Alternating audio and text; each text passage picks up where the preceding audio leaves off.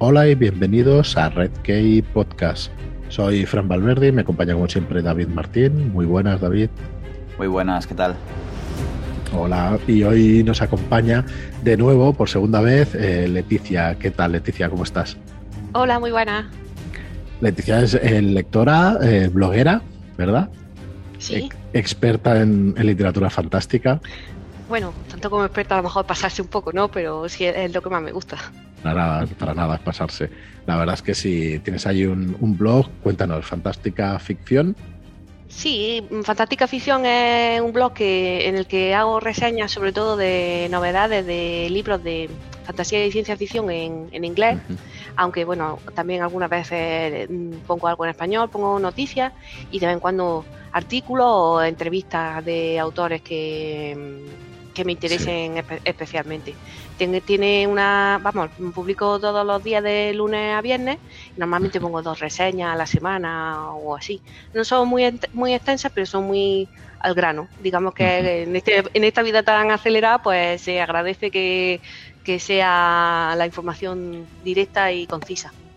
Oye, ¿cómo es tener un blog en estos tiempos como tú acabas de decir, que hay más audiovisual, que estamos más en el tema de YouTube y todas estas cosas? Yo realmente creo que no me lee ni Cristo, pero bueno, de vez en cuando me hacen comentarios en Twitter y todo eso, entonces digo, yo lo que digo que tengo pocos fans, pero selectos. Y son muy apañados y, hacen piña. Me, da a mí esa, esa impresión, vamos. Sí, te leen, sí. ¿Cuánto tiempo llevas? Eh? ¿Cuántos años ya? Pues 10, porque, bueno, dentro de... Mm, dentro de poco es el, el décimo aniversario, porque fue en el puente de diciembre del 2011 y falta poquito. Muy bien, muy bien. Casi. Y, más preguntas. Eh, yo te preguntaba si conocías alguna fuera de micro ya hace unos días y eso, si que, conocías alguna obra de terror, si te gustaba también el terror y eso, me decías que no, pero no sé si fue ayer o antes de ayer que veía el de Catriona Ward, ¿no? El de la casa al final de Les Street. Sí, pero ese tiene truco, ese tiene trampa, porque la reseña la hizo Pablo Bueno. es un post invitado de estos.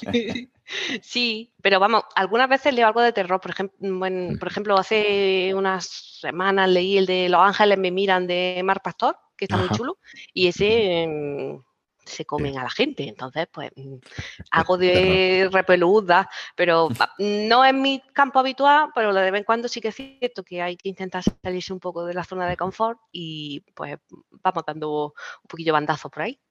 Muy bien. Yo he leído este de Catriona Ward y la verdad es que, bueno, he leído, perdón, he empezado a leerlo, lo empecé ayer y tiene muy buena pinta, ¿eh? La verdad es que tiene muy buena pinta. A ver si, si lo acabo yo, os, decimos por aquí qué tal. Sí, en este caso es que Pablo me dijo, es que tengo que escribir una reseña, lo necesito. yo, tú a mí me apaña el post de un día, a mí me viene súper bien. Escribe lo que tú quieras y ya lo maqueto yo y lo publico. Oye, que ya que estamos hablando de eso, ¿cómo es de duro escribir cada día? Bueno, a mí no me cuesta mucho trabajo porque no sé si es que ya tengo el cerebro acostumbrado a eso, pero es cierto que conforme voy leyendo me voy, voy haciéndome una idea de lo que voy a escribir al respecto. Y además, como me lo paso muy bien y me hago broma yo sola, eh, yo estoy pensando en la reseña que a lo mejor la escribiré dentro de una semana y me voy riendo yo sola. no sé, por ejemplo, ahora me estoy leyendo The Hood de la Vitidar y, es, la historia, un poco la historia de Robin Hood, pero bueno, la vitidad normal no puede escribir. Entonces está todo lleno de, hongos y se ponen ciegos con, con, las plantas y todo eso. Entonces ya se me ocurrió a mí que esto va a ser la mitología, que es una mezcla de mitología y micología. Y yo me río yo sola. Yo estoy pensando eso y voy, jaja, así. Entonces no, me cuesta mucho trabajo el, mantenerlo. Sí que es verdad que me obliga a leer mucho, pero como me gusta, es lo que más me gusta, tampoco me cuesta. Claro. Muy bien, pues nada, hemos invitado a Leticia de nuevo, que estuvo aquí visitando, visitándonos también para, contarnos cositas sobre Aliet de Bodar y que, bueno, ya es oficial, lo dijimos en el anterior programa. Vamos a empezar a, publicar a Aliet de Bodar con un libro que aúna, yo creo que sus dos relatos del universo suya más famosos, eh, la maestra del Teira investigadora y Seven of Infinities, que aún no está traducido, el, segundo título. Son dos novelas cortas que, publicaremos en un mismo libro eh, para finales del año que viene, finales sobre octubre, noviembre del año que viene. Eh, bueno, si tenéis curiosidad, pues escuchaos este podcast donde nos visitó Leticia, que hablamos largo y tendido de Alien de Bodar y el pasado donde pues explicamos un poco todo nuestro plan editorial. Puede ser que entre alguna sorpresa a final de año, pero bueno, con 10 libros que, anunciamos, yo creo que, es un plan editorial para una editorial que empieza de cero, que no está mal, que está, bueno, no, empieza de cero. Nosotros hemos editado ya juegos de rol y algún otro tipo de, libro, ¿no? Pero de fantasía, ciencia ficción y terror, empezamos con, estos 10. Y nada, pues eso, estuvo muy chulo el, programa, Leticia, muchas gracias por, visitarnos, por traernos a, a Aliet. Gracias. hoy te hemos traído pues para hablar de otro autor que también publicamos, que ahora va a salir el 2 de febrero en tiendas, que es eh, KJ Parker, eh, que tiene el seudónimo, que es un seudónimo de Tom Holt. Y bueno, vamos a publicar Prosper Demon, eh, el demonio de Próspero, hemos traducido aquí. Y, la verdad es que, bueno, muy contentos de traer este libro.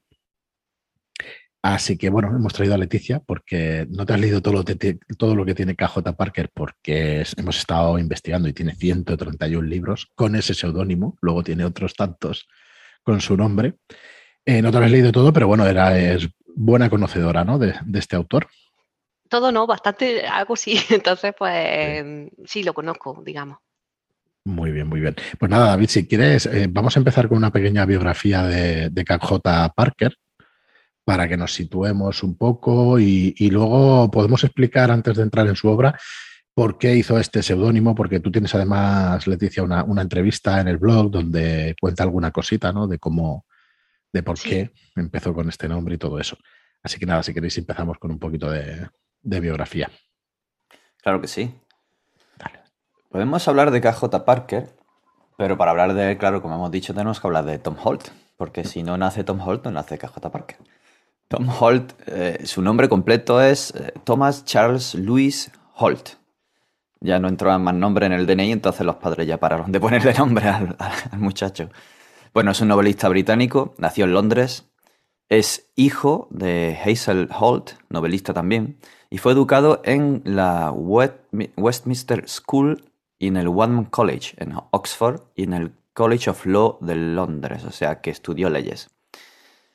De hecho, él mismo en sus notas biográficas eh, dice que, em, o sea, él, se describe como que ha, trabajado, ha, pasado por la abogacía sin, sin, pena ni gloria y que ahora se dedica a escribir y a, a criar cerdos en su granja.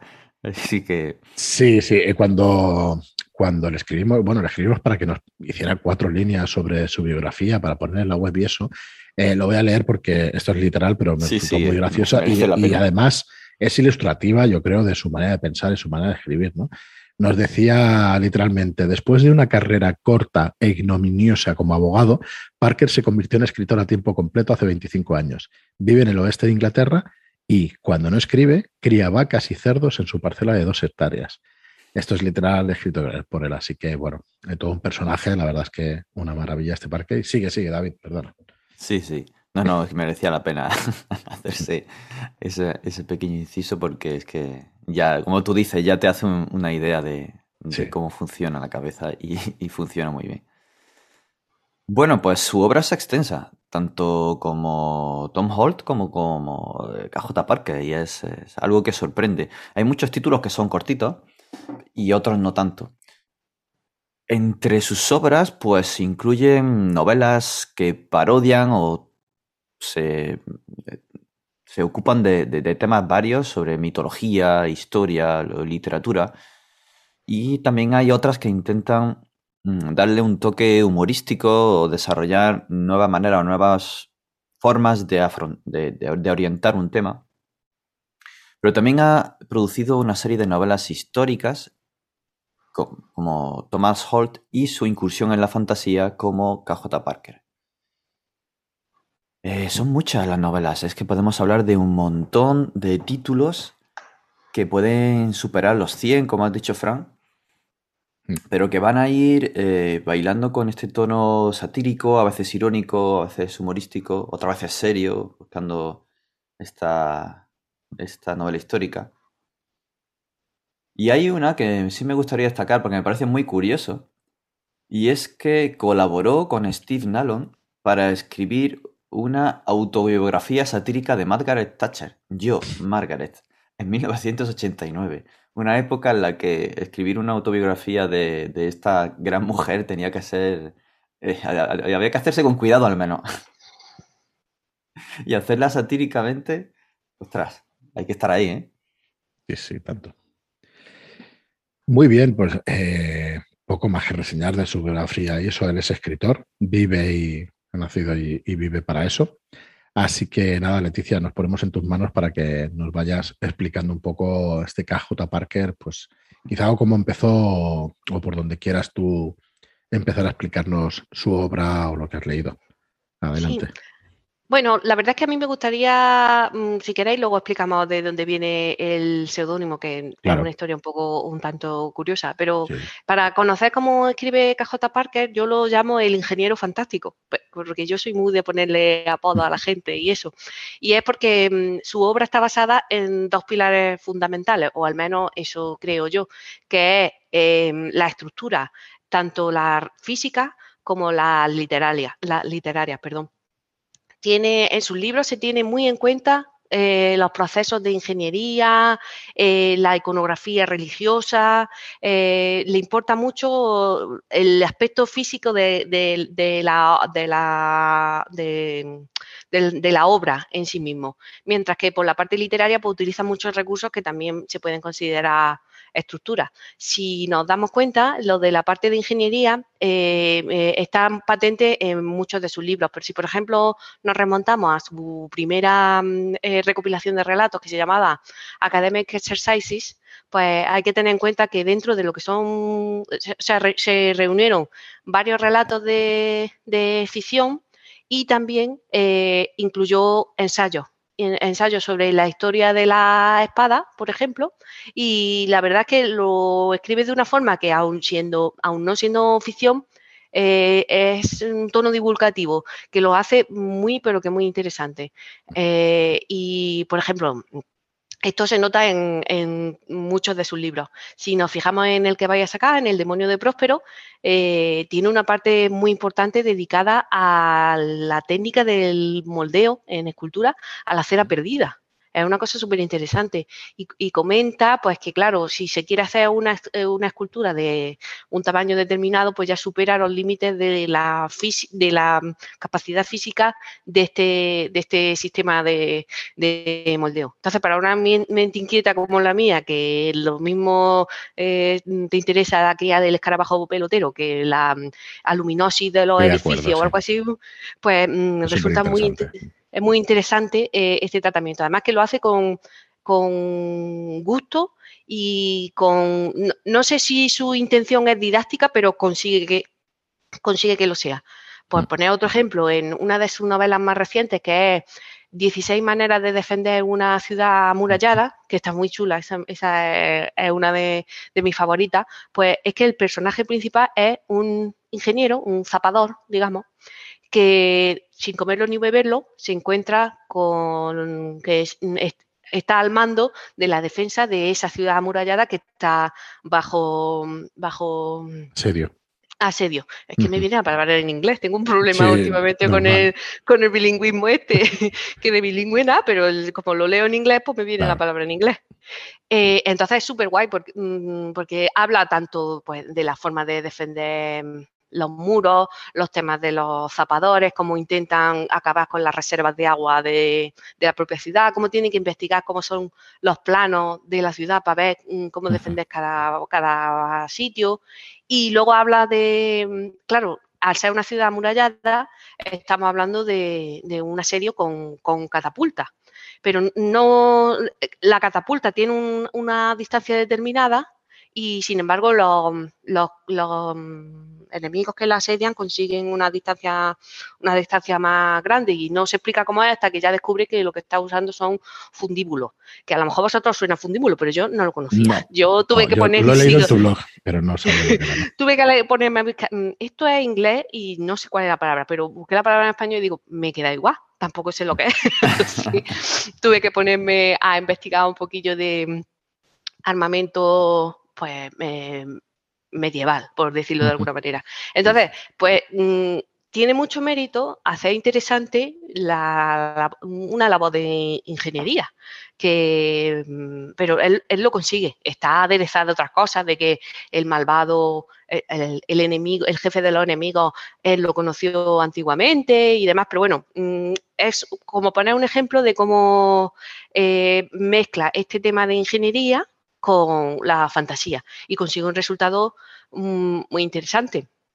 Y si hablamos también de otras estructuras que tiene en cuenta, pues mm, la iconografía religiosa está muy presente eh, en casi todas sus su, obras del Parker Verso, que si queréis luego lo, comentamos lo que sería el mm. Parker Verso, y, en, general son unas obras que denotan erudición. Es una persona que se le nota que es muy inteligente y culta. Algunas veces incluso diríamos que se pasa de, rosca, pero bueno, eso, eso va, va en gusto. Claro, va, a gustos. Yo he tenido la oportunidad ahora de leer El demonio de Próspero, que es el que vamos a publicar, y como que te da la impresión de que hay, no, no, puede haber infinitas capas, pero hay un montón de capas de lectura de lo que estás, de lo que estás leyendo. Y es por lo que dices tú, ¿no? De, lo explica de una manera que se nota que él controla el tema y que además se está basando en hechos incluso reales, porque el demonio de Próspero tiene alguna cosita que te recuerda figuras históricas que no, vamos a decir para no hacer spoiler, pero, pero que es fácilmente identificable, ¿no? Y yo recordaba esa escultura que se tiene que hacer en un momento en, el libro y eso viene de, una figura histórica y de una escultura inacabada. Y, te das cuenta de que, de que, hay esa lectura. Luego hay la lectura de eh, de las conversaciones ¿no? que tiene el protagonista con, eh, con el malvado, con, bueno, con los demonios, ¿no? que esto sí lo podemos decir. Eh, y te das cuenta de eso, ¿no? de que, que hay capa sobre capa sobre capa y, la verdad es que a mí, aunque yo realmente no seguro que no cogí todas las referencias, pero sí que me gusta, ¿no? Pues ver que hay algo más detrás de, de la obra. Así que no sé, para mi gusto la verdad es que está, está hecho con muy buen gusto. Eso es lo que quería un poco decir o como conclusión. No sé si te pasa igual al, leerlo, imagino que sí, ¿no? Sí, bueno, yo que soy fan, entonces también hay que tener en cuenta que imparcial, imparcial, no, mm. no soy. Pero es cierto que creo que una persona que se acerque por primera vez a la obra de KJ Parker puede disfrutarla sin tener que conocer el resto del universo en el que pueda estar situado. Y también, si lo conoces, pues vas pillando referencias que van completando el, el collage, por llamarlo de alguna manera. Pues ahora que has tocado ese tema, si quieres, que lo podemos un poco explicar, ¿no? ¿Qué es eso del Parker verso? Bueno, el Parker Verso es como, como se define a, eh, algunas de la gran parte de las obras de, de KJ Parker que, están situadas en el mismo universo, pero mm. está trazado de una forma muy laxa y relajada, digamos, para que él pueda eh, ir poniendo piececitas de cada, de, cada historia que quiere contar, aún tomando algo del background de, de otras de las de la historia. Entonces, pues mm, es un, sitio medieval con algo de magia, pero no demasiada. Se hacen referencias sobre todo el, el Unconquerable Sun, el dios es el, sol inconquistable.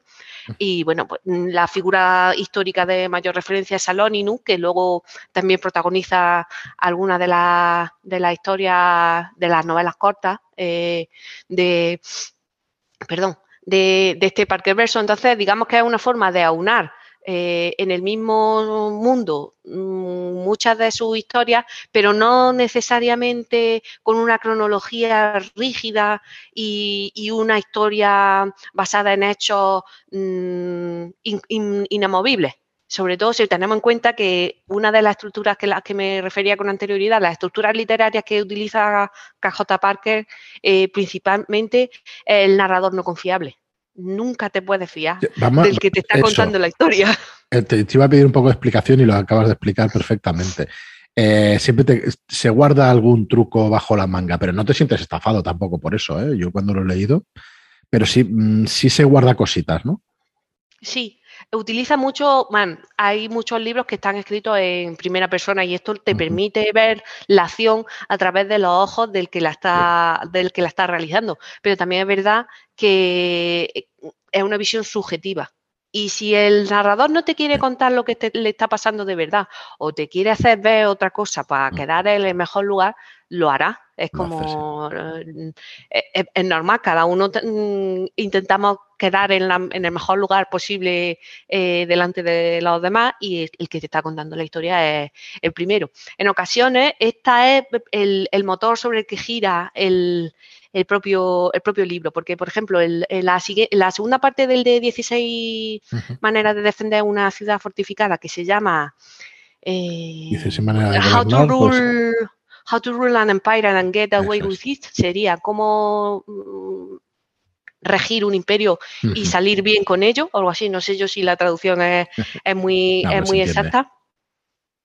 Eh, se supone que, en este imperio eh, desaparece el, emperador y, se, y cogen a un actor que hace ese mismo papel, del papel de ese emperador, normalmente en la obra de teatro, y lo ponen a él como a regir. ¿No? entonces estás, viendo la historia desde el punto de vista del actor. Pero la gente no se cree que sea un actor, aunque él lo diga, no, no, tú eres el emperador. Entonces ya empieza con el juego de, bueno, eh, me está diciendo que es un actor, pero mm, ¿y si es el emperador? pero además, aunque sea un actor, si todo el mundo cree, cree que es el emperador, mm, realmente acaba siendo, acaba siendo el emperador. Entonces, todo, toda la novela gira en torno, bueno, en torno a esa dicotomía, digamos, también hay otros temas, pues la mujer de eh, es su amor, que era también otra actriz, entonces pues mm, ella sabe que él es el actor, pero claro, tiene que actuar como si fuera el emperador, porque si no se hunde, se hunde el negocio y todo eso. Entonces, juega muchísimo con, eso del, narrador del que no te puedes fiar. Y, con todo y, explora hasta, hasta el infinito prácticamente las consecuencias de, este juego. Eh, también esto pasa en, en una que se llama Mm, no me acuerdo si es de Devil You Know, una que tiene, que está, que hace un, eh, un pacto con el diablo y, hay que, hay que fijarse mucho en, las cláusulas de los pactos que hace, porque el diablo puede que acabe sufriendo las consecuencias, porque la gente, eh, estas personas son muy inteligentes. normalmente los personajes de, de parque son, son muy inteligentes. Y parte de la gracia, de, porque mm, tiene su vena humorísticas menos que como, que como Tom Hall, pero esa vena humorística se, se, distingue sobre todo en, ese estilo de, ir dándole vuelta al mismo argumento y, que te va haciendo gracia, te va haciendo gracia, pero luego te das cuenta que no es tan gracioso, que de verdad este hombre, que, este que hemos dicho, este actor, no lo está pasando tan bien aún siendo el rey o el emperador de, de todo, porque no todo es tan perfecto y tan de color de rosa. Sí, totalmente. Totalmente. Yo te digo que solo he tenido la oportunidad de leer El demonio próspero y tiene todas esas características que estás diciendo. Las tiene. Quizá no tenga tanto humor, eh, pero sí tiene la ironía, sí tiene la inteligencia de los diálogos y del protagonista que dices, joder, una persona excepcional que, bueno, como no puedo decir spoilers, pues no. pero... No, pero eh, es que Parker utiliza mucho la figura del genio. Mm. Eh, una persona que es mm, eh, sobresaliente en todas las facetas artísticas, por ejemplo, mm. en A Small Price to Pay for a Bird Song, que lo tiene traducido Marcheto en su, en su blog, pues también es una persona que destaca en, la música y en otras artes, y sin embargo esto no le sirve para, ser feliz en la vida que algunas veces no hay que alcanzar tanto la perfección, sino quedarse en un punto intermedio, en el mejor que se pueda, pero intermedio, y disfrutar de lo que se tiene. Esto también pasa mucho, también con la figura de Saloninu, que es un, genio polifacético, pero que al final siempre acaba metido en, problemas. Eh, mira, si quieres unimos esa figura con lo del Parker Verso. Parker Verso entonces es eh, el universo que utiliza él para dar eh, para dar pie, ¿no? para ir explicando cosas dentro de él. Creo que leía uno de tus artículos, creo que son una, unos 2.000 años ¿no? de historia. Eh, pero no explicados de una manera cronológica, sino que va haciendo saltos y va metiendo personajes dentro de, Sí, a lo mejor hace referencia a Salónino, pero no sabe exactamente si está en el momento cero de la historia, está en el momento, en el año 200 de la historia o, lo que sea. Es un, es un recurso estilístico para no calentarse mucho la cabeza con respecto a lo que sería la, el mundo en el que se desarrolla. Así, eh, mm, le facilita contar una historia sin tener que estar, mm, mm, entre comillas, malgastando párrafo y párrafo en situar el, universo. Mm, pero vamos, que hay libros que están fuera del Parker verso y son chulísimos también, como Downfall of the Gods, que trata sobre mitología griega. Sí, además lo del Parque Verso, a ver, eh, también lo va construyendo poco a poco, ¿no? Con todas las novelas, supongo que también, a ver, con la cantidad de libros que tiene, no es que le sobre el tiempo precisamente, seguramente. Entonces, supongo que es un estilo, como dices tú, ¿no? De, decir, bueno, es un recurso, mejor dicho, para decir, bueno, pues voy construyendo con todos los relatos y eso, y, no me preocupo tanto de construir el mundo desde el principio, sino que lo voy haciendo con, todas estas novelas. Eso es muy curioso también. Sí, es, una buena idea. Es un poco mm. parecido a lo que hace Aliet con Chuya, pero Aliet a lo mejor es más, rígida en cuanto a, un poco más del sistema, lo que existe. Sí. Tiene ya bueno, una cronología y tal, y entonces va metiendo cositas que rellenen, que rellenen todo eso, pero, pero sí, sí. A mí me parece un poco, parece más caótico, pero al final va rellenando y va sacando cositas muy, muy interesantes. Oye, ¿y qué nos puedes explicar, aunque saltemos un poco de un tema a otro, sobre el tema de la magia en, sus novelas? Esto es literatura fantástica, pero mm, ¿Es de una manera clara? ¿Sale de una manera clara la magia? ¿Hay magos o, cómo funciona? Bueno, eh, aquí me inventé también otro término yo, porque ya os digo, yo soy así, que es la, perdona, la ley de la proporcionalidad inversa de Parker. Que es que conforme más largas sean su historia, menos magia sale. En los relatos sale más magia, en las novelas cartas sale un poquito menos y en las novelas largas prácticamente no sale.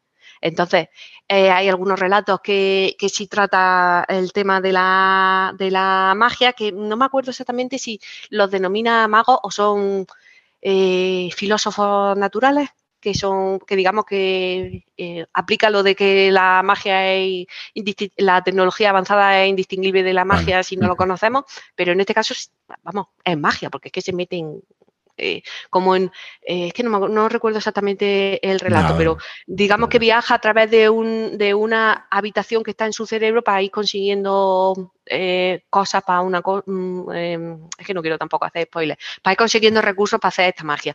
Pero sí que es verdad que la magia no es la parte más importante de la, de la historia. Existe, sobre todo ya digo, en la, en la mm, relatos más cortos y algunas de las mm, em, novelas cortas, pero sin embargo en las novelas largas no es importante. Por ejemplo, en la trilogía Two of Swords no aparece nada de magia. Y eh, son tres libros donde va contando la historia de un, de un enfrentamiento entre el imperio del este y el, y el del oeste. Y hay, hay acción, hay, eh, em, los personajes, se llama Tooth of, Swords porque los, personajes mm, dentro de la trama de espionaje reciben su nombre según las cartas de la baraja, una cosa parecida al tarot, no exactamente el tarot, de una baraja que en su momento se creó y de la que hay varias copias y que son valiosísimas y, eso. Pero, por ejemplo, en esta no es necesaria la, magia.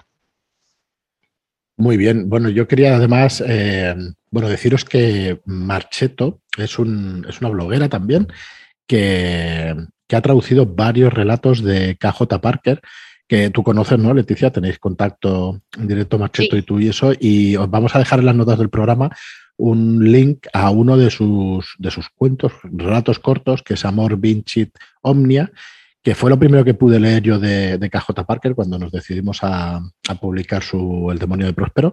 Eh, me lo pasó nuestra editora, y, bueno, léelo a ver qué te parece y eso, vamos, me pareció súper original. No es fácil encontrar, encontrar una persona original dentro del panorama eh, fantástico.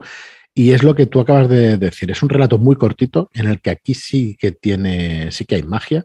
Es una persona. Lo que pasa es que tampoco voy a entrar en, detalle porque está ahí para que lo podáis leer. Y eh, es una persona como estudiante de magia que lo envían a por un tío que, bueno, que está pues matando gente directamente, que es un asesino en serie y que tiene un poder brutal. Y al final la persona pues eh, consigue bueno, se enfrenta a él, digamos, y, aunque no tiene los mismos recursos, consigue de alguna manera salir airoso, ¿no?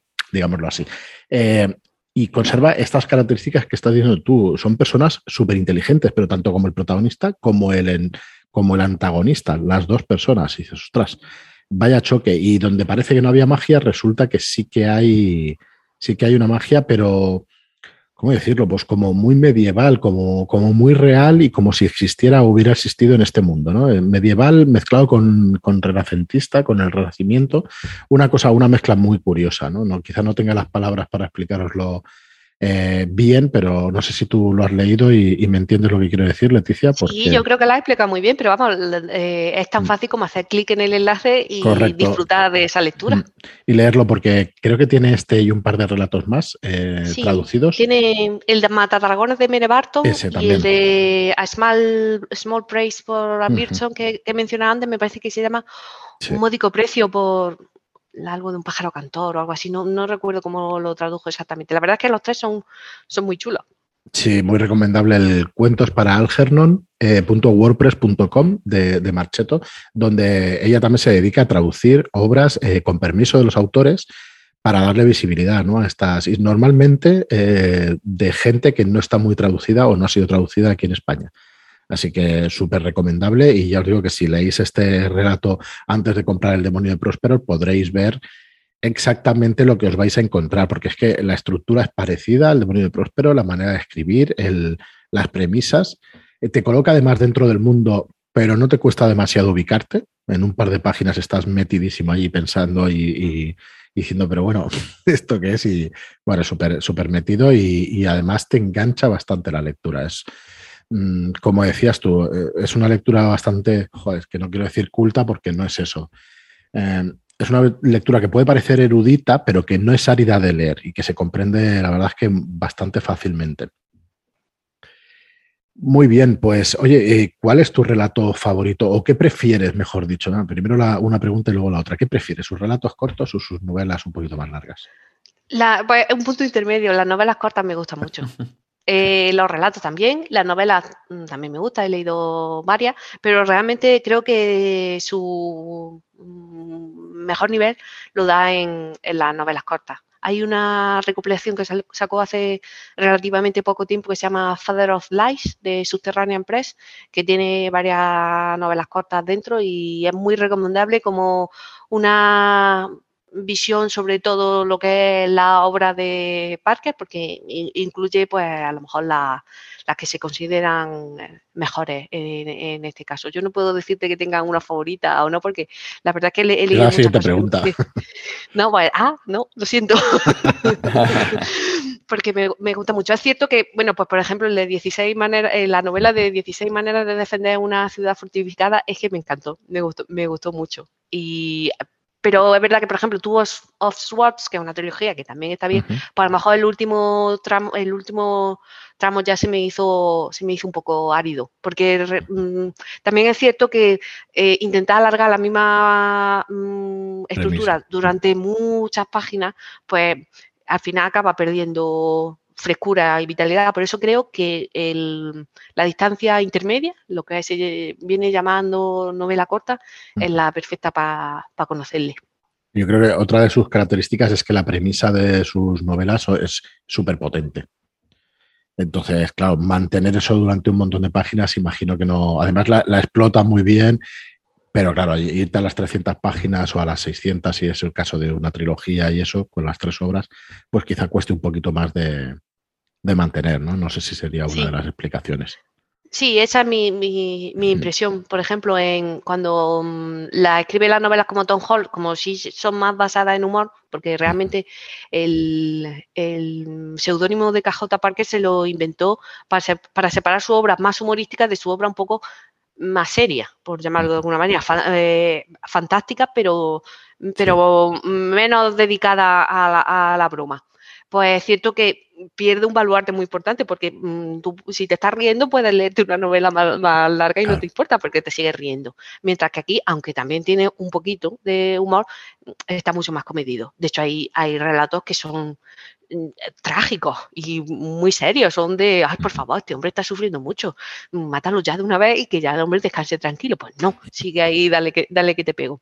Entonces, mm, entiendo que, como estaba diciendo con anterioridad, la distancia perfecta para su obra es la novela corta. Muy bien. Pues eh, bueno, eso hicimos nosotros, traer el demonio de Próspero y luego pues su segunda parte que es Inside Man. No sé si la has tenido ocasión de leer. no, esa no, me estoy, Esperando a que, me estoy esperando a que la traduzcáis. sí, sí. A ver si. Eh, bueno, esa estará para, también para octubre, para, para finales, el tercer trimestre del año o el, o el cuarto como mucho. Y bueno, es eso. Mm, novela cortita. Yo estoy deseando saber lo que pasa con, con este exorcista del, primer, del primer libro, del demonio de Próspero. Y bueno, es lo que decíamos, al final el demonio de Próspero es la historia de un hombre que, que es exorcista y que como exorcista prácticamente es todopoderoso. Entonces, es una premisa que dice, bueno, pues si es todopoderoso, ¿qué gracia tiene? Porque va a poder con todos los demonios ¿no? que se le presenten. Pues bueno, ya veréis que, se las apaña Parker y muy bien para ponernos o para poner al protagonista en tesituras morales que luego pues resuelve de una manera espectacular. Porque es lo que decías tú, la premisa es muy fuerte. Luego parece que baje un poquito, pero es que el final acaba por todo lo alto, ese libro. Así que sí muy chulo. Yo cuando hablo con Marta, que es nuestra editora de, este libro, es que siempre me dice lo mismo. Dice, que me parece una pequeña joya que, redescubres además cada vez que lees. Y bueno, yo estoy muy, muy de acuerdo, ¿no? Nosotros nos toca ponerle flores, pero es que realmente eh, es fácil, ¿no? En, esta obra. Te pasó lo mismo, supongo, ¿no? Cuando la leíste, lo del final es espectacular. Sí, es muy chulo, la verdad, que te queda un poco ¡ah! Y bueno, y el hecho de que haya una continuación, pues también llama, llama, llama la atención. La atención. Sí, sí. Sobre todo, esta pelea entre el bien y el mal también es una cosa que, pasa mucho en, en mm. sus obras, pero si os dais cuenta, mm, parte de la premisa de que sí, los demonios los puedes exorcizar, pero no acabas con ellos, volverán en algún momento. Entonces, mientras que el exorcitas no es inmortal. Entonces, es, es, una pelea constante entre el bien y el mal, donde el mal no tiene, tiene que pasar un tiempo para regenerar sus fuerzas, pero el bien no tiene esa oportunidad. Entonces, mm, no es exactamente eh, equilibrada. Eh, hay, una cierta diferencia entre las fuerzas que se enfrentan. Sí, tanto. Em, la segunda novela nos ha dicho él mismo, el mismo autor, que, estaba muy contento de que le pidiéramos también traducirla porque, porque tardó unos cuantos años en escribirla ya no sabes con el humor que tiene este hombre, ya no sabes si, si dice, bueno, si es verdad o te, estás quedando conmigo. Lo mismo le escribí yo en un fin de semana, yo no me fiaría. Por eso te digo que te dice una cosa así y te quedas, a ver si tenemos alguna vez la oportunidad de, entrevistarlo. Creo que le entrevistasteis vosotras, ¿no? En, en el blog. Sí, Hace unos meses, eh, pues, aprovechando que Marchito iba a traducir, me parece que el del módico precio, que es Premio mundial, de la Fantasía y todo eso, pues ella me lo dijo, mira, voy a traducir esto dentro, mm, bueno, lo estaba ya traduciendo, voy a publicarlo dentro de un mes o no sé cuánto, ¿te interesaría hacer algo conjunto? Y yo, yo que me apunto un bombardeo, le dije, claro, y a través de ella pude mm, eh, contactar con él. Entonces, pues, perdón pude contactar con él y, le entrevisté y me pareció una persona muy inteligente. Y luego le incluso le dije que había escrito un ensayo pequeñito sobre, sobre su obra, porque yo em, antes en la revista Super Sony eh, tenía una sección que se, llama, se llamaba Reconocimiento Digital, que era coger a un autor o una autora determinada y hacer un poco, pues, desgranar las características principales de su obra, a mi entender, claro, con el conocimiento que yo, que yo pueda tener y, bueno, como eh, contar un poco qué es lo que hace, ¿no? Y me quedé con la gana de hacerlo de, de KJ Parker, porque no, eh, se terminó ya la colaboración con, con Super Sony, estarían ya artículos de mí, yo lo entiendo, Cristina, no te enfades conmigo. Y, me quedé con la ganas de hacerlo a J. Parker y lo hice. En ese especial que estoy diciendo, pues eh, escribimos varias reseñas, eh, hice el, ensayo este que, que, bueno, está disponible en el blog para cualquiera que quiera, que quiera conocer un poco su obra desde mi óptica, y también tuve la, facilidad de hacerle la entrevista que me resultó muy interesante, pero mm, la verdad que el hombre, pues, mm, pues se ve esto, un británico, es que el humor británico es un poco es muy suyo, es un poco difícil de comprender, pero bueno, a ver que tampoco entenderá, tú ponle a ellos un vídeo de chiquito de la calzada a ver qué pillan, es que no, cada uno, el humor en la, eh, es perteneciente a cada cultura y es súper difícil de exportar. Sí, sí, estoy de acuerdo. Pero vamos, a mí me recuerda mucho.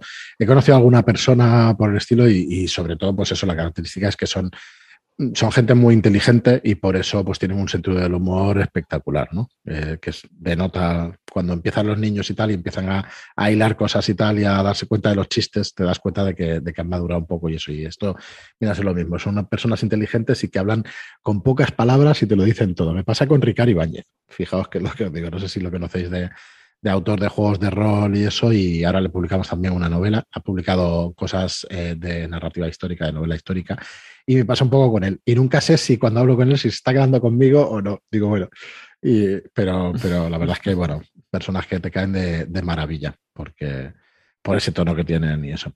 Pues nada, yo creo que un, un buen repaso, Leticia, a, a la obra de, de, Parker y a él como autor. No sé si nos dejamos algo en el tintero que quieras explicar o que quieras no sé, yo creo que ya ha soltado bastante, bastante rollo, ¿no? ¿Nos parece que llevo ya un buen rato hablando aquí de, de este pobre hombre que le estarán pitando los oídos? Está diciendo, ¿qué ha pasado? ¿Qué Me pitan la... Nosotros encantados, encantados de, de, escucharte. No sé si David tiene alguna pregunta para hacerte. No, no, ha quedado todo muy, muy claro, muy conciso y además ha sido pues muy ilustrativo, ¿no? De, de mm. la obra de, de este KJ Parker Tom Holt y de cómo nos va a pintar este demonio de Próspero. Sí, me gustaría comentar, si me dejáis, eh, un pequeño apunte de transmedia. Y es que eh, Tom Hall ha firmado para que se lleve uno de, de sus escritos, sus manuscritos, a el cine, con el título de La puerta portátil, Portable Door.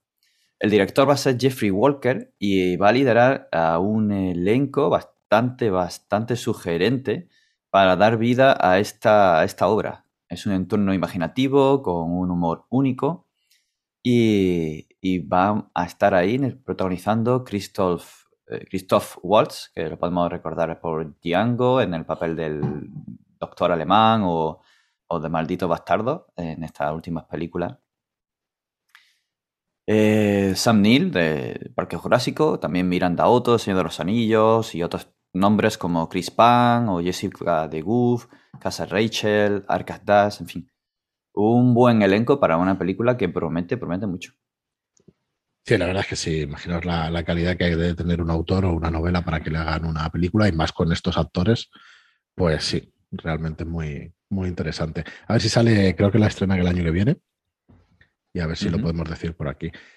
Mira, pues por último, deciros que Va a ser publicado El demonio de Próspero el día 2 de febrero, lo vais a encontrar en todas vuestras librerías. Estamos ya ultimando, bueno, de hecho está para imprenta ya esta semana y en un mesecito, mes y medio lo tenemos por aquí ya, así que va para distribución y vamos encantadísimos de poder editar a, una persona como KJ Parker y, y, bueno, con muchísimas ganas de que llegue.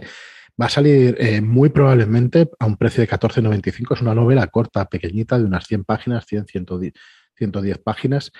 Y, vamos, encantados y con unas ganas tremendas de que, de que, las podéis leer. Realmente se lee muy fácil, ¿eh? o sea, no, no, tardaréis muchas horas en leerlo porque de una sentada, en una tarde, os podéis, poner, os podéis leer esta novela y creo que además le sienta muy bien leerla seguida. Yo ya la he leído un par de veces y, y la lees de, del tirón, ¿no?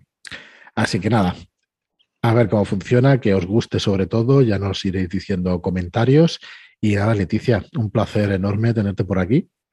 Nada, pues yo para lo que necesitéis, ya sabéis, eh, aquí estoy. No me cuesta trabajo para hablar bien de los autores que me gustan, sí. no, hace no hace falta mm, tirarme mucho de la lengua. Pues seguro, seguro. Ahora después, fuera de micro, que mola mucho decir esas cosas y la gente se queda ahí con la intriga, hablamos de, de cuál puede ser el próximo programa contigo. Nada, muchísimas gracias, como te digo, y, y hasta la próxima. Bueno, hasta luego. Ha sido un placer. Hasta luego.